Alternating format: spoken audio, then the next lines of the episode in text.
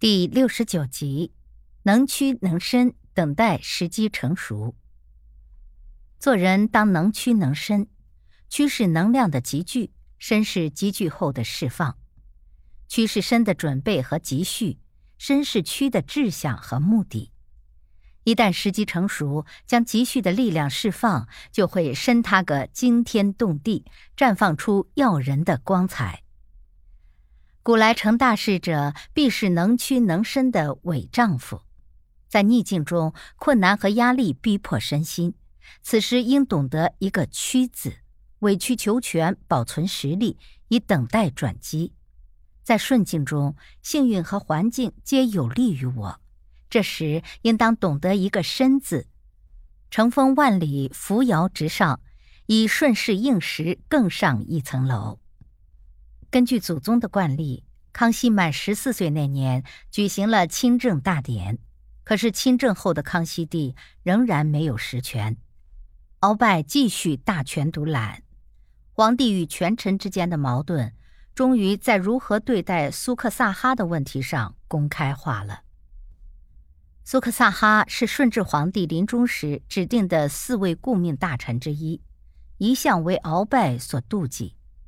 在一次朝会上，鳌拜对康熙说：“苏克萨哈心怀不轨，蓄意篡权，我已下令将他抓了起来，请皇上同意将苏克萨哈立即正法。”此时，康熙尽管对鳌拜的做法不满，可自知实力太差，远不是鳌拜的对手，所以只好忍痛，不敢公开为苏克萨哈开脱。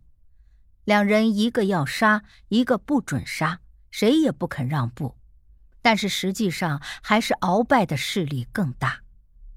鳌拜一气之下扬长而去，满朝文武人人惶恐，没人敢说出只言片语。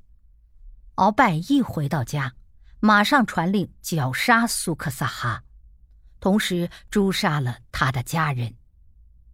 康熙听到苏克萨哈被处死的消息后，气得两眼冒火，决心除掉这个欺君擅权的鳌拜。但是康熙心里清楚，鳌拜羽翼丰满，并且掌握着朝廷的军政大权，亲信党羽遍及朝廷内外。鳌拜本人也是身高力大，武艺高强。康熙帝深知，要除掉鳌拜绝非易事。弄不好会激起兵变，那他这皇帝的位子也就别想再坐了。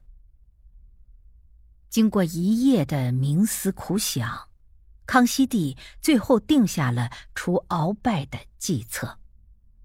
第二天，鳌拜上朝时，康熙帝不露声色，也不再提苏克萨哈的事情，仿佛根本就没有发生过昨天那场争执。鳌拜却心里暗自得意，皇上到底是个小孩儿，你一厉害，他就软了下来。他哪里知道，这是康熙大帝高明的地方，先忍一步，为的是最终的胜利。没过几天，康熙帝给鳌拜进爵位加封号，又给鳌拜的儿子加官进爵，鳌拜心里美滋滋的。康熙一面故作软弱无能，稳住鳌拜，一面挑选了十几个机灵的小太监，在宫内舞刀弄棒练习摔跤。康熙帝自己也加入摔跤队伍中，与小太监们对阵取乐。消息传到宫外，大家认为只不过是小皇帝变着法子闹着玩罢了。鳌拜进宫奏事，见一伙小太监们练习摔跤。康熙在一旁忘情的呐喊助威，也认为是小皇帝瞎折腾闹着玩儿。小小年纪就能如此机智、沉默忍耐，康熙确实有过人之处。他这样才使得自己掌握了主动权。从表面上看，朝中大事一切照旧，鳌拜还是那样为所欲为，康熙对鳌拜还是那样信赖。鳌拜渐渐放松了戒备，练习拳棒和摔跤的小太监们技艺逐渐纯熟。康熙见时机已到，决定对鳌拜下手。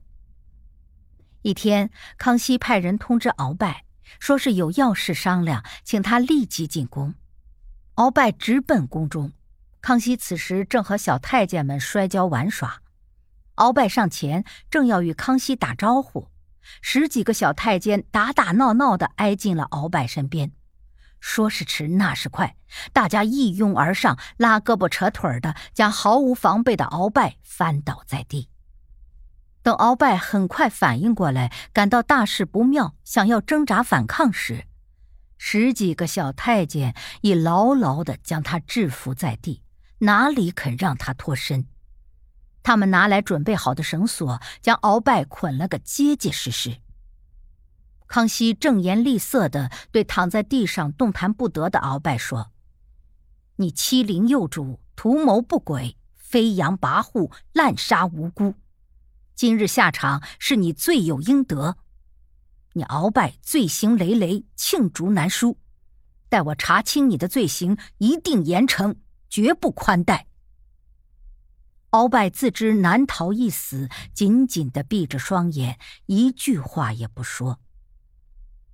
康熙智擒鳌拜这件事，向我们揭示了进退规则的玄机。退有时是为了更好的进，特别是当我们的力量还处在弱势的地位时，更应该多一些隐忍，等待机会成熟之时再大显身手，以取得极佳的效果。为人处事，参透屈伸之道，自能进退得宜，无往不利。能屈能伸，屈是能量的集聚，伸是集聚后的释放。屈是伸的准备和积蓄，伸是屈的志向和目的。一旦时机成熟，将积蓄的力量释放，就会伸它个惊天动地，绽放出耀人的光彩。